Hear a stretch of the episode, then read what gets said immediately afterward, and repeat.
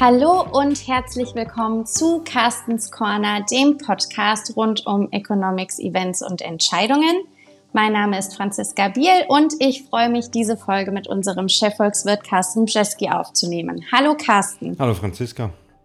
Ja, die, die Zeit vergeht rasend schnell, äh, finde ich. Und ähm, während es mir dabei so vorkommt, als hätten wir wirklich gerade erst kürzlich unsere große Jahresendfolge ähm, in 2022 aufgenommen, ähm, haben wir tatsächlich schon wieder Halbzeit im Jahr 2023. In unserem globalen Monatsreport, den wir jeden Monat veröffentlichen, hast du das zum Anlass genommen, um aus wirtschaftlicher Sicht auf die vergangenen sechs Monate zurückzuschauen und natürlich auch, um einen Ausblick auf die noch vor uns liegenden Monate zu geben. Beim Blick zurück fällt einem im Moment ähm, teilweise auf, dass es für die Weltwirtschaft doch durchaus noch hätte schlimmer kommen können. Heißt jetzt nicht, dass es gut ist, aber es hätte schlimmer kommen können, ähm, als es letztlich gekommen ist. Können wir also sagen, dass das Glas eher halb voll als halb leer ist? Hm. Ja, das ist ja immer genau diese extrem gute Frage. Ich finde es schwierig. Ja, ähm, für mich ist es dann doch eher nochmal halb leer. Auch wenn man sagen könnte, ja, aber wir wussten doch alle, dass es nicht so voll sein wird, das Glas. Also dann ist es vielleicht doch wieder halb voll.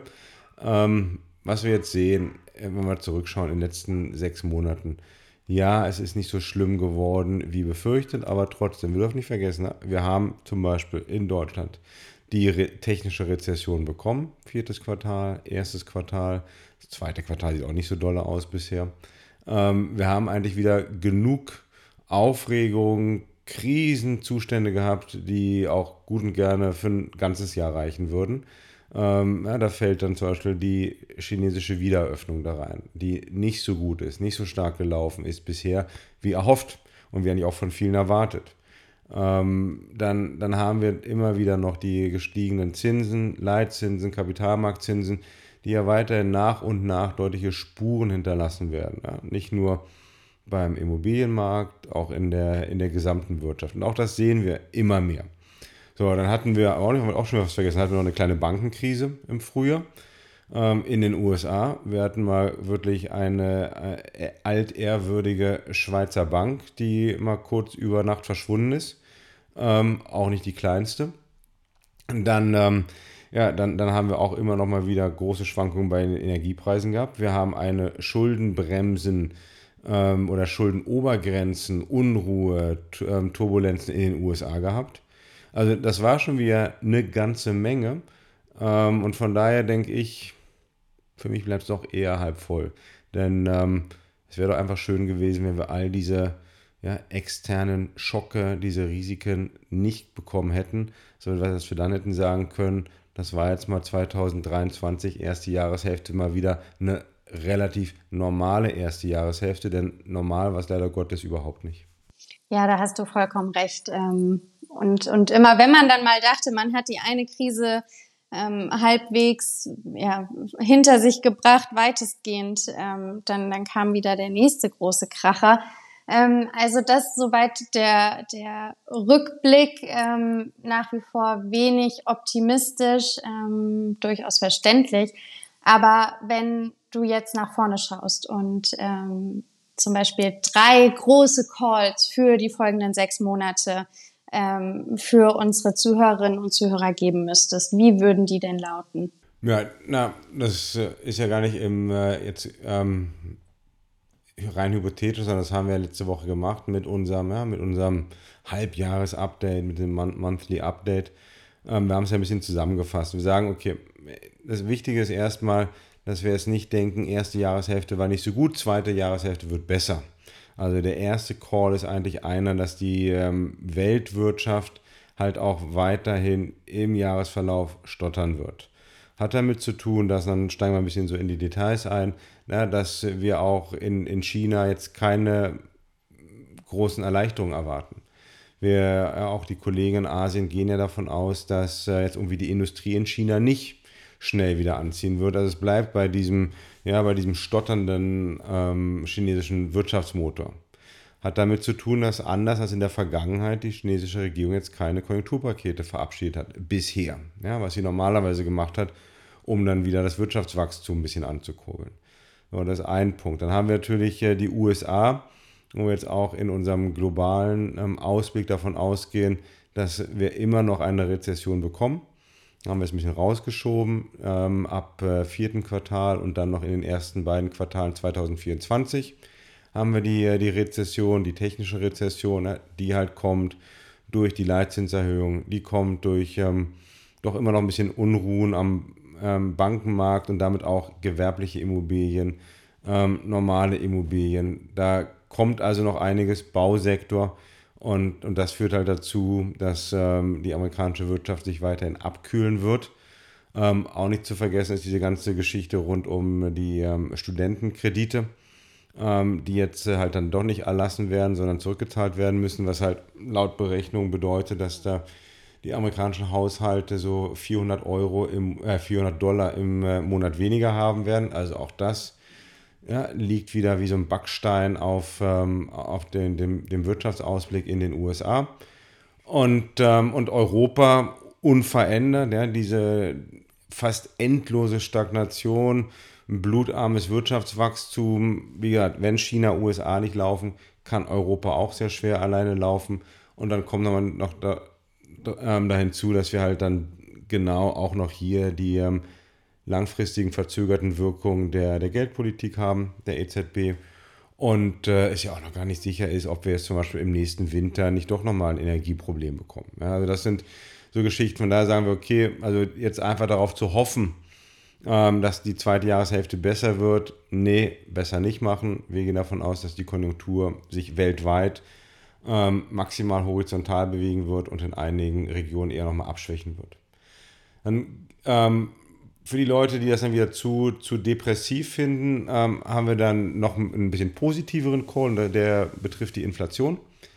Da gehen wir davon aus, dass die Inflation jetzt auch in den meisten westlichen Ländern doch so ab Sommer, Spätsommer schneller nach unten gehen wird, als das viele, auch Notenbanker aktuell erwarten. Hat halt damit zu tun, dass die Energiepreise jetzt ja teilweise schon wieder auf dem Vorkriegsniveau sind. Ähm, hat damit zu tun, dass wir jetzt in den letzten Monaten gesehen haben, dass auch ähm, in, in vielen Ländern Nahrungsmittelpreise im Monatsvergleich langsam zurückgehen. Und dann ähm, werden wir halt sehen, dass die sogenannten Basiseffekte, also ja, der Jahresvergleich von bestimmten Preisen, ähm, deutlich na, ähm, die Inflationsrate nach unten ziehen wird. Also die e-, Energiepreise im letzten Jahr deutlich hoch gewesen, ähm, Nahrungsmittelpreise auch hoch gewesen, weiter gestiegen. Jetzt kommt das langsam runter ähm, und damit nimmt die Inflationsrate stark ab. Das ist ein Punkt. Der andere Punkt ähm, hat damit zu tun, dass wir sagen, ja, ja, wir haben uns das mal angeschaut, gibt es denn nun wirklich Beispiele aus der Vergangenheit, in der sich die Kerninflationsrate wirklich komplett entkoppeln konnte von der Headline. Also, dass wir wirklich so eine Situation haben, in der die Headline dann wieder runterknallt auf ja, 2 oder 3 Prozent, aber die Kerninflationsrate sich überhaupt nicht bewegt die gibt es eigentlich nicht. Also wir haben das nicht gefunden, ja, oder wir haben es nicht gefunden. Wir haben uns einige Länder angeschaut, wir haben uns wirklich ähm, lange Zeitreihen angeschaut. Und was man bisher mal sah, war, dass bei Energiepreisschocks ähm, die Inflationsrate dann natürlich irgendwann durch Basiseffekte schnell nach unten kommt, aber halt auch die Kerninflationsrate kurz danach reagiert. So, das wäre so der historische Vergleich. Was wir auch noch gesehen haben, ist, dass ähm, ja, wir immer die Geschichte hatten, ja, Industrie läuft jetzt schon eine Weile nicht so gut, aber Dienstleistungssektor läuft gut. Haben wir auch gesehen, dass wenn man sich dann so die Preiserwartung angeschaut hat in der Industrie, die Preiserwartung schon ein Stückchen länger zurücklaufen, aber im Dienstleistungssektor nicht. Das hat sich jetzt auch verändert. Wir sehen das also jetzt auch im Dienstleistungssektor, die eigenen Verkaufspreiserwartungen deutlich nach unten gehen. Ja, und das ist ja auch, auch, das ist komplett logisch. Wir haben ähm, die Zinspolitik hat die, versucht, die Nachfrageseite abzubremsen. Die Preise sind so, so stark gestiegen, was auch die Nachfrage abbremst. Und wenn dann jetzt nach dem Sommer auch im Gastgewerbe, im Dienstleistungssektor, ähm, im, im Tourismus einfach die Nachfrage wegbricht, was zu teuer geworden ist, dann werden wir da auch deutliche Preisabschläge, Preisnachlässe bekommen. Und das bedeutet halt, die Inflationsrate ähm, sollte unserer Meinung nach jetzt so zum, äh, zum Jahresende schneller runterkommen, als äh, viele das denken. Der dritte Call, ja, lang ausgeholt, betrifft natürlich wieder die Notenbanken. Ähm, Ja, doch ein bisschen das Thema der letzten Jahre, unser Lieblingsthema. Ähm, da muss man das muss man in zwei Phasen sehen. Wir sagen, kurzfristig gibt es noch weitere Zinserhöhungen. Warum? Weil halt die Notenbanker zu wenig ING-Research lesen, ähm, aber auch einfach aktuell den Modellen nicht vertrauen. Ja, und, äh, und ihre Politik, obwohl sie das ja machen sollten, also Geldpolitik soll sich ja auf die Zukunft richten, können die Notenbanker aktuell ihre Geldpolitik nicht richten auf erwartete Inflation, prognostizierte Inflation, weil halt diese Prognosen, diese Erwartungen in den letzten Jahren so häufig daneben lagen. Also was machen die Notenbanker? Sie, machen, sie müssen sich ähm, gezwungenermaßen auf die aktuelle Inflationsrate richten. Die aktuelle Inflationsrate kommt halt, wie gesagt, unserer Meinung nach erst im Spätsommer runter, heißt jetzt noch nicht. Und das gibt dann den Notenbanken weltweit den Grund, um jetzt nochmal weiterzumachen mit Zinserhöhungen. In den USA haben wir nochmal eine, Europa nochmal zwei. Und dann aber im letzten, in den letzten Monaten von 2023 dreht sich die Geschichte. Dann, ja, wenn wir recht haben, kommt die Inflationsrate deutlich runter. Werden die Notenbanken auch sehen, dass die, die Wachstumsprognosen oder Aussichten nicht so stark sind, wie sie das selber erwartet hatten, denn die Notenbanker sind hinsichtlich des Wirtschaftswachstums ein Stück optimistischer als wir. Und wenn sich dann das so ein bisschen der, der ja, Realitätscheck eingestellt hat, dann werden die Notenbanken definitiv beschließen, um nicht mehr weiterzumachen mit Zinserhöhungen und könnten wir sogar 2024 dann erste Zinssenkungen bekommen. Ja, von daher ist unser Call eigentlich so ein Zwei-Phasen-Call. Ja, dritter wichtiger Call, was werden die Notenbanken machen? Kurzfristig noch weitermachen mit Zinserhöhungen, aber 2024 wird dann das Jahr sein der Zinssenkungen. Aktuell hat ja unser Kollege in den USA eine relativ aggressive ähm, Prognose für die Fed ja, mit mehr als 200 Basispunkten Zinssenkungen im nächsten Jahr. Ob so viel wird, wäre ich ein bisschen vorsichtiger. Aber dass es dann auch 2024 wieder nach unten gehen wird, scheint mir ziemlich logisch. Das gleiche gilt dann auch für die EZB, ja, wo wir auch davon ausgehen, also jetzt nochmal zwei Zinsschritte nach oben und dann 2024 ein klein bisschen wieder nach unten korrigiert, ohne dass das jetzt nun eine lockere Geldpolitik wird, sondern es wird eher so eine Geldpolitik sein, in der man sagt, okay, wir haben jetzt den Kampf gegen die Inflation fast geschafft. Wir müssen wieder ein bisschen aufpassen auf die Wirtschaft. Von daher nehmen wir ein klein bisschen weg von den Zinserhöhungen, die wir hatten und gucken mal, ob wir dann ja, mit einem Leitzins von 3 oder 3,5 Prozent nicht eigentlich die Wirtschaft zu einem schönen Steady-State-Wachstum bekommen können. So, das waren jetzt ein bisschen, äh, ja, noch ein bisschen langgezogen, die, die drei, ja, groß, ich würde eher sagen, die großen Themen, die wir jetzt für die zweite Jahreshälfte sehen. Ja, und, und dabei sind dann ja tatsächlich ähm, die Zentralbanken so ein bisschen die großen Stars dieser zweiten Halbzeit. Ähm, und halt natürlich die, die große Frage, das, das hast du jetzt gerade schon angesprochen, ähm, wir haben aber auch schon in, in den vergangenen Folgen darüber gesprochen, ähm, was diese aggressiven Zinserhöhungszyklen, die wir jetzt eben von den Zentralbanken global erleben, für Auswirkungen auf die Wirtschaft haben werden. Also das heißt, wie dolle die Wirtschaft dann tatsächlich abgewürgt werden wird. Mm, und dass die Zinsen global noch weiter angehoben werden, das hast du jetzt gerade ähm, gesagt schon, aber daran lassen ja auch die Zentralbanker zumindest mal verbal wirklich absolut keinen Zweifel in den letzten Wochen. Ähm, aber die Frage, die man sich da ja auch stellen kann, ist, was ist denn, wenn das alles viel zu viel ist? Also alles, was passiert ist vielleicht und vor allem aber was jetzt noch passieren könnte, was müssten wir denn dann wirtschaftlich erwarten? Ähm, wenn wir noch mehr Zinserhöhungen bekommen würden, meinst du? Oder wenn die Auswirkungen noch stärker sind? Genau, wenn, weil die, die Auswirkungen, die sehen wir ja, die sehen wir ja noch nicht unbedingt ja. jetzt. Ne? Das, das sehen wir erst mit einer Verzögerung. Und wenn es jetzt immer weitergeht und noch aggressiver und über das vielleicht auch hinaus, was wir jetzt gerade erwarten. Ja, ich meine, wir haben, wir haben natürlich sowieso aktuell, ich meine, das ist ja das, das Schöne und auch das Schlimme an den letzten Jahren. Ähm, wir haben so viele mögliche ähm, Ergebnisse, Entwicklungen, ja, die man ja mit so einer Prognose gar nicht abdecken kann. Also ähm, wir haben unser Basisszenario, was aber ja wirklich mit, immer mit Vorsicht zu genießen ist, mit mehr Vorsicht als in der Vergangenheit, weil halt die, die Risiken, die Risikoszenarien nicht nur so groß sind, ähm, sondern auch ein, ein enormes Spektrum abdecken. Also was, ja, wenn man sich überlegt, natürlich, es, es kann äh, deutlich schlimmer kann es immer werden, nach dem Motto. Ähm, ja, da rein konjunkturell natürlich, wenn wir jetzt sehen, dass die, die Zinserhöhungen vielleicht sogar noch kurzfristig sogar weitergehen würden und dann langfristig einfach noch einen stärkeren Einfluss haben werden auf die Konjunktur. Ja, denn bisher ist es immer so, ja, wir warnen, aber wir und auch die Notenbanken haben gar kein richtiges Gefühl dabei, ja, wie, wie stark denn nun wirklich dieser Einfluss der Zinsschritte bisher auf die Realwirtschaft in den kommenden Jahren sein kann. Ähm, ja, ich denke, viele, auch die, die den Podcast hören, wissen natürlich, Immobilienmarkt hat deutlich, immer der erste Markt, der, der reagiert.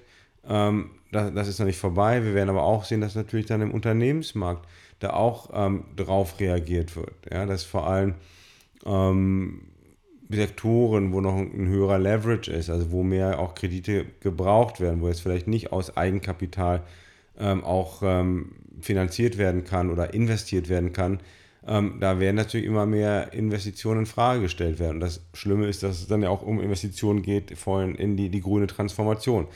Denn die sind deutlich zinsempfindlicher als jetzt irgendwie eine neue Investition vom äh, Automobilkonzern.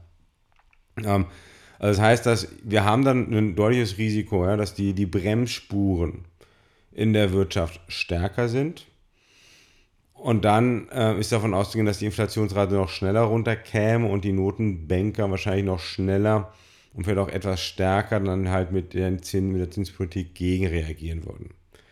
Ähm, gleichzeitig kann man auch sagen, okay, was, ähm, wenn wir jetzt einfach nur so ein bisschen Zeit, Zeit versetzt, wenn die Inflationsrate doch nicht so schnell runterkommt, wie wir das sagen, sondern auch im Herbst noch hoch bleibt, wir über die, die Lohnerhöhung halt dann auch diese, diese Lohnpreisspiralen bekommen, dann dann werden die Notenbanken nochmal weitergehen als das, was wir bisher erwarten.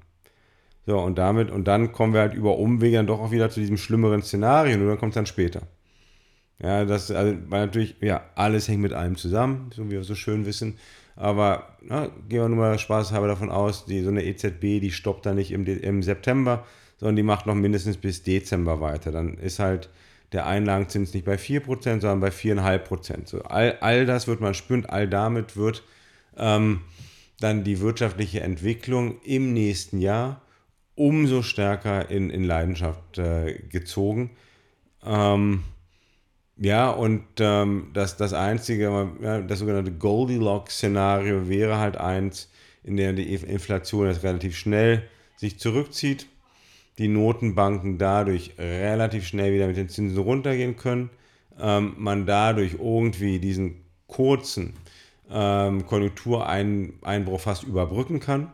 Ja, dass er wirklich dann, dass wirklich nur so ein, so ein ganz kurzes Hard Landing ist, aber dann sehr schnell wieder zurückfedert. Und dann wäre das halt, warum wäre das ein Goldilocks? Weil man dann 2024 eine Situation haben könnte, in der die Inflationsrate deutlich nach unten gebracht wurde die Wirtschaft nicht eingebrochen ist, sondern wir einfach dann halt so ein bisschen ja, horizontal uns bewegen mit einer Inflationsrate von 2 bis 3 Prozent und äh, einem, einem leicht positiven Wirtschaftswachstum. Und dann können halt die Notenbanken sagen, jawohl, wir haben es geschafft. Wir haben die Inflation erfolgreich bekämpft, ohne dass es zum, ähm, zum äh, konjunkturellen gesamtwirtschaftlichen Supergau gekommen ist. Also das heißt, es gibt in dieser zweiten Jahreshälfte, äh, wird uns auch nicht langweilig werden. Ähm, Definitiv. Es gibt ganz, nicht. nee. es gibt ganz viel, ähm, dass wir, dass wir beobachten können, über das wir sprechen können.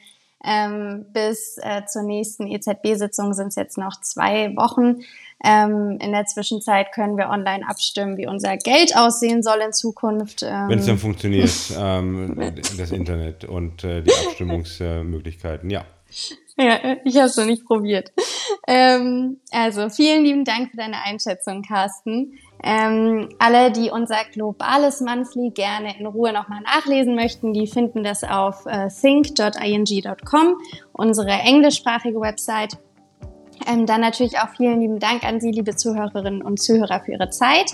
Wenn Sie Themenwünsche oder Anregungen haben, dann hinterlassen Sie uns gerne einen Kommentar und ansonsten freuen wir uns dann aufs nächste Mal. Und ein schönes Wochenende natürlich noch. Tschüss!